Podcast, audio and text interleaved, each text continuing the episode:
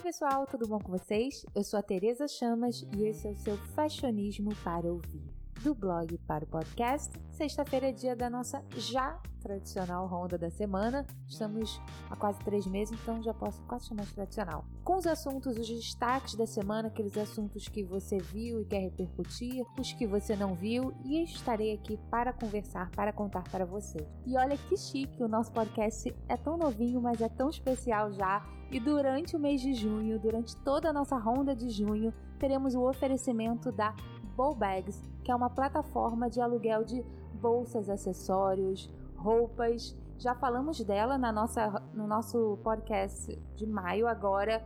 E é uma marca incrível que é muito mais de todo esse universo de simplesmente alugar. Tem toda uma história que eu contei no outro podcast. E eu acho muito legal, fico muito orgulhosa e feliz de ver marcas assim, marcas modernas, incentivando uma iniciativa moderna nova, no meu caso para mim, que é o podcast. Então eu fico muito feliz e espero que vocês gostem desse feat que vocês curtam a nossa ronda da semana de hoje.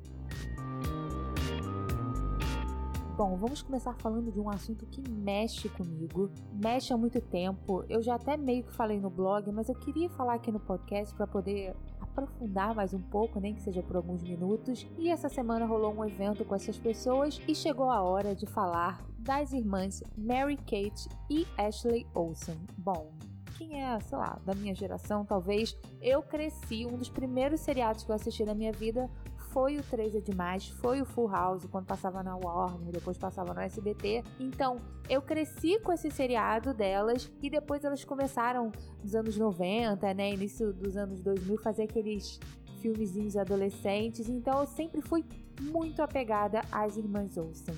E quando elas começaram a chegar nos 20 anos, se eu não me engano, elas têm 34, então elas são 2 ou 3 anos mais novas do que eu. Elas começaram a se tornar super fashionistas numa época que eu comecei o fashionismo, numa época do início dos blogs de moda. Quem vai lembrar que ela usava aquelas t-shirts podrinhas, que era moda, com aqueles colares e tombins, e tinham fotos delas espalhadas por tudo quanto é lugar. Era bem naquela época que tinha Paris Hilton, a Lindsay Lohan, a Britney, e elas tinham já essa pegada fashion e era a transição delas para o mundo de Hollywood para o mundo da moda. E Desde então, de uns 10 anos para cá, a força delas na mídia foi sendo um pouco minada. Elas foram desaparecendo, entre aspas, porque muita gente começou a achar que elas estavam mais sombrias, góticas, usavam roupas estranhas, roupas todas iguais, pretas. Nada contra, inclusive é o que eu mais uso. Mas para o público geral, a estética delas, daquelas meninas bonitinhas que a gente viu crescer e que depois se tornaram descoladas e fashionistas, foi se tornando uma coisa, foi se distanciando. Aonde que eu quero chegar com essa conversa? É, há 14 anos, há 13 anos, as irmãs lançaram uma marca chamada The Row. Obviamente todo mundo conhece, todo mundo sabe que elas têm essa marca. Só que desde então e por muito tempo, sempre quando elas surgem, até mesmo todo ano elas vão no baile do Met e elas estão sempre com as roupas mais, digamos, esquisitas roupas que nós, nosso olho não está acostumado a ver. Até eu, eu confesso que muitas são esquisitas. E, obviamente, são roupas da marca dela. Então, com o tempo, elas começaram a, ser, a, a serem criticadas por isso. E muitas vezes deixadas de lado. O que eu acho um tremendo preconceito, porque nesses 13 anos de história da marca, elas cresceram muito e essa semana teve, eu até falei sobre o CFDA, que é o verdadeiro Oscar da moda. É um prêmio, né, da instituição do Conselho dos Fashion Designers dos Estados Unidos. E na última segunda-feira eles fazem, eles entregam os prêmios. Quem ganhou como ícone fashion, até comentei com vocês, vocês devem ter visto, obviamente, foi a Jennifer Lopez. E as irmãs, a Mary Kate e a Ashley, através da sua The Row, ganharam o quinto prêmio do TFDA, ou seja, o Oscar da moda com 13 anos de marca é o quinto prêmio que elas ganharam. Na premiação dessa semana, elas venceram como as melhores designers de acessórios do ano. É a terceira vez que elas levam esse prêmio. Elas já levaram em 2018 e em 2014. Além disso, elas já levaram outras duas vezes o prêmio máximo, né, que é o designer de moda feminina. Ou seja, a gente fala, a gente até meio que brinca, sei lá, lamenta, moça, cadê aquelas meninas que não sei o quê? Obviamente elas cresceram, elas viraram mulheres e mulheres empreendedoras fortes e com uma marca muito sólida. Inclusive, muita gente chama The Row, que tem essa estética minimalista, uma coisa meio lânguida, meio, sabe, discreta, como a nova Celine. De, desde que a Phoebe Philo saiu, eles, elas entraram muito nesse público, sabe? Então não é a nossa estética, não é uma frente da vida, mas cada um tem seu público e o que acha que vai agregar para sua marca. Então eu acho que sempre quando eu vejo alguém criticando elas, que, que deixa de ter o direito, mas é preciso entender a importância delas para o mundo da moda, duas meninas que sim cresceram a olhos vistos do público passaram talvez por altos e baixos, que deve ser muito difícil você ser adolescente com todo mundo te olhando. E depois elas entraram na faculdade, as duas fizeram faculdade de design de moda no Nova York e é uma marca que em 13 anos de existência, obviamente surgiu né, com toda a estrutura familiar, mas é uma marca com 13 anos de existência e elas já atingiram um patamar altíssimo nesse meio da moda, né, que às vezes é muito complicado e com certeza elas estão lá no topo, saem sempre em editoriais da Vogue, se você não vê famosas usando, porque com certeza é um público não mais segmentado, mas é um público que não está muito no mainstream do tapete vermelho. Mas são duas estilistas que a gente conheceu na versão atriz, mas com certeza elas são muito mais do que isso. Então fica aqui a minha homenagem às irmãs Olsen, que merecem e conquistaram mais um prêmio. E é bom ficar de olho na marca também, para quem gosta de moda, ou nem que seja título de curiosidade, vale ficar de olho na The Row. Bom, de moda falaremos agora de beleza, mas um pouco além ou aquém da beleza. Nós vamos falar da Sephora, ou Sephora, como você prefere falar, eu prefiro falar Sephora. Não sei se vocês acompanharam no início do mês passado o que aconteceu com a cantora Cisa, S-Z-A. Eu descobri que fala Cisa. Ela foi vítima de racismo numa das Sephoras, mais, mais precisamente na de Calabasas, em Los Angeles ela contou através de um tweet que uma vendedora chamou um segurança para acompanhá-la para verificar que ela não estava roubando. É, logo ela postou no Twitter isso, obviamente houve uma grande comoção, um movimento. Até mesmo a Rihanna veio a público, na verdade enviou para Cisa um gift card da Fenty para ela fazer compras à vontade, que eu achei muito incrível, né, a Rihanna sempre muito atenta, ainda mais se tratando de uma colega de trabalho, de uma também cantora. E logo depois disso, a Sephora se posicionou, diferente de muitas marcas, né? Até mesmo uma brasileira que a gente falou há duas semanas que mal se posicionou e se posicionou mal. A Sephora foi ágil, obviamente uma empresa gigantesca e até mesmo minimamente esperta, inteligente, ela se posicionou, se desculpou e logo depois eles anunciaram uma medida que aconteceu nessa última quarta-feira, que foi a seguinte: eles fecharam todas as lojas da Sephora dos Estados Unidos, centenas de lojas, durante uma hora na tarde de quarta-feira, para que todos os seus funcionários passassem por uma espécie de treinamento, praticamente um workshop sobre diversidade, incluindo a forma de atender os clientes. Falar um pouco sobre todas essas questões contra o racismo e simplesmente o preconceito ou a forma de você lidar com o cliente, seja ele qual for. E todo essa, esse treinamento, essa reciclagem foi feito não só nas lojas, mas também é, nos centros de distribuição da marca, nos escritórios corporativos. E junto a isso, eles lançaram um manifesto chamado Belong, aqui com o slogan We Belong to Something Beautiful. Nós pertencemos a algo lindo.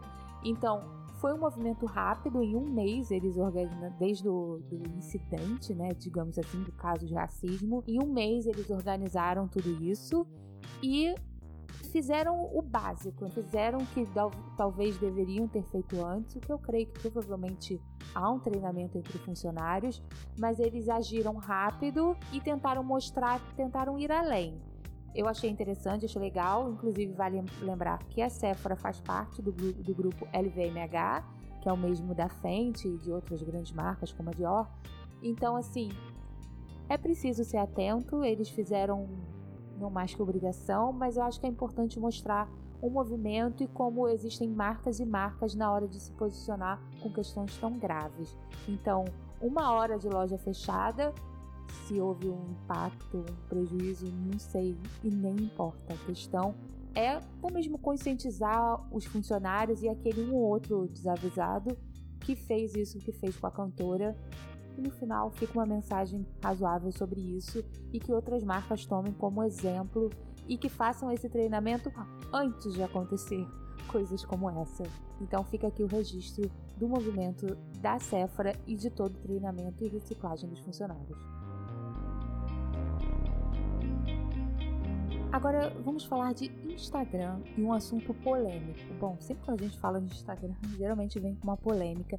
E esse é um, um assunto que eu sempre tentei falar sobre isso, não necessariamente no Instagram, mas no Twitter, no blog ou até mesmo no grupo do Fashionismo, que a gente consegue se aprofundar mais dos assuntos, que é o seguinte: compra de seguidores, de likes, de comentários qualquer coisa, qualquer atividade, qualquer gesto no Instagram tem gente comprando, é, terceirizando, falsificando, manipulando. O assunto em questão, no caso, a notícia em questão, é que ele uma matéria muito interessante essa semana falando que houve um aumento de 71% para pesquisas quando você joga no Google sobre como comprar seguidores falsos no Instagram eles continuaram com essa pesquisa e falaram que essa busca é três vezes maior no Google para comprar seguidor no Instagram do que comprar é, assinantes ou likes no Facebook ou no YouTube. Então, o Instagram des desperta muito mais interesse em relação a esse assunto e se está tendo esse aumento de pesquisa, tem um aumento de demanda. As pessoas estão cada vez mais interessadas a fazerem parte disso. E o que acontece quando tem todo esse crescimento? Está ficando cada vez mais barato você comprar seguidor like, segundo a matéria. O que já era uma coisa barata, por exemplo, sei lá, um pacote de mil likes custa 5 dólares, está ficando cada vez mais barato porque estão criando-se cada vez mais empresas dessa pegada de falsificação de audiência, falsificação de like, de comentário, tem de tudo. Eu, por muito tempo, sempre fui muito assim revoltada com isso. Por quê? Acho que naturalmente, né? Todos deveriam ser. Mas por quê? Isso é uma coisa que, bem ou mal, atinge aquele influenciador médio, aquele influenciador classe média. É, você não é muito gigante no Instagram e tem os gigantes que compram, você não é micro influenciador, você fica nadando no meio Ainda mais quem produz conteúdo, que você tem que cortar um dobrado para mostrar que você está ali produzindo, você está ali na criatividade. E chegam aquelas pessoas que do nada compram seguidores e compram like. E quanto mais seguidor você compra, você tem mais chance de crescer espontaneamente do que aquele que está ralando. Porque geralmente as pessoas têm esse hábito, que é até errado, de você seguir quanto mais pessoas têm seguidores, mais você segue. Pensa bem, você geralmente tem uma pessoa com um milhão de seguidores uma pessoa com 10 mil. Você vai tender, se, tiver, se elas tiverem o mesmo tipo de conteúdo, digamos assim, você vai preferir seguir quem tem um milhão. Inclusive, a maioria sim, mas isso está mudando. Até uma pauta para o nosso outro podcast de produção de conteúdo que eu posso falar, mas eu acho que tem sido mais interessante você focar nos micro-influenciadores. Mas bom, não era nem esse ponto que eu ia falar. O que eu estou querendo dizer é que isso para o mercado a compra de seguidores, isso é muito ruim. Ruim para o produtor de conteúdo, aquele que produz o seu conteúdo autêntico e obviamente não compra nada, e obviamente para as marcas. As marcas que investem em influenciadores, esse é um mercado que, apesar de estar saturado vai terminar, esse é basicamente o futuro, influenciador, seja no blog, no YouTube ou também no Instagram. Então, para a marca é muito ruim você fazer, você investir uma grana, até mesmo para marcas menores que tem aquele budget apertado e você vai investir em alguém e o seguidor é lá da, das Arábias. Não vai comprar blusinha, não vai comprar maquiagem, entendeu? Então, isso é ruim. E se antes eu julguei muito o influenciador que fazia isso, hoje eu prefiro abstrair a existência dessas pessoas e transferir a culpa para a marca, porque parte do princípio que essas marcas são profissionais e elas têm até funcionários capacitados para identificar quem compra. E hoje em dia não é difícil. Volte e meia saem sites e aplicativos que você consegue ter uma média razoável Recentemente saiu um, esse nem é tão preciso. Mas o próprio Social Blade, ele tem como você saber aquelas pessoas que ganham 5 mil seguidores em dia, ou a Anitta citou pessoa, sabe, uma pessoa muito famosa citou, que nem assim, uma vez eu já fui citada e nem ganhei tanto. É, ou uma pessoa muito, aconteceu uma coisa muito bombástica, ou ela tá comprando. E você vê, ganha 5 mil no dia e no dia seguinte perde 3 mil. O que, que ela fez então? Assim, na média isso não acontece. No dia a dia, você tendo esse parâmetro, isso não acontece. Então, tem como você saber. Agora eu vou dizer, eu até comento isso lá no grupo. Se você descobre que um influenciador compra seguidor, você vai deixar de seguir? Muita gente não vai deixar de seguir. Se ele já segue, ele não vai. Então você não tem que lutar, assim, no meu caso, né, do lado da influenciador que não compra, óbvio é, eu não vou lutar com eles, eu quero tentar alertar as marcas. Porque tem muita marca que. Tem marca até que nem se importa se compra. No final, só quer passar lá a informação para o cliente, geralmente uma agência, quer passar uma informação para o cliente. Enfim, eu estou acabando me tornando técnica demais, mas para falar dessa informação e para dizer que hoje em dia é, compra-se tudo, a gente acha que o Instagram vai buscar uma forma de minar isso, mas eu acho que honestamente o Mark Zuckerberg e o Companhia Limitada, eles nem se preocupam, porque o boom e o bom do Instagram é criar esse buchiche, é criar esse burburinho e muito faz parte dessas pessoas que têm aspiração em ser influenciador e muitos deles, obviamente não todos, é, talvez nem a maioria, eles têm esse interesse em comprar. Então, ele volta e meia fala-se que a plataforma vai apagar contas e até apaga uma vez só, né? Que teve um grande boom, que todo mundo perdeu um pouquinho, teve gente que perdeu milhares. Então, é um movimento que a gente olha, a gente acha que vai mudar, que vai diminuir, mas não. Veja só, essa informação de um ano para cá aumentou em 71%. Então, qual é a solução disso? Eu posso dizer o óbvio, né? Que a gente é valorizar quem produz conteúdo de verdade. Se isso é uma coisa que te incomoda, dá uma olhada, tem como perceber. Geralmente quem compra seguidor tem basicamente o mesmo número de curtida nas fotos. Ou tem os comentários nada a ver. Tem gente que compra seguidor e tem gente que tá em grupos de, de WhatsApp que vai lá uma manada de gente comentar. Linda, você bota a foto de um copo, é a pessoa linda, sabe? Umas coisas meio sem noção assim. Você vai querer ser fiscal disso? Não sei. Tinha uma época que eu era e via muita gente assim e ficava revoltada. Hoje eu não perco mais, eu não gasto mais minha energia com isso. Mas enquanto eu puder falar com uma marca, conversar com uma marca, mostrar, sei lá, por A mais B o quanto é importante você lidar com influenciadores que têm um conteúdo autêntico e uma audiência também, e eventualmente fazer um podcast sobre isso, é importante mas é uma coisa que o mercado eu acho que não tem como coibir. O que tem é a gente, o lado que consome, é saber filtrar melhor e valorizar quem produz um conteúdo bacana. Bom, falei demais, eu nem sabia que eu ia falar tanto disso. Falei bastante, espero que vocês tenham curtido esse, esse tema. Inclusive, lembrando que estamos no nosso mês de podcast especial.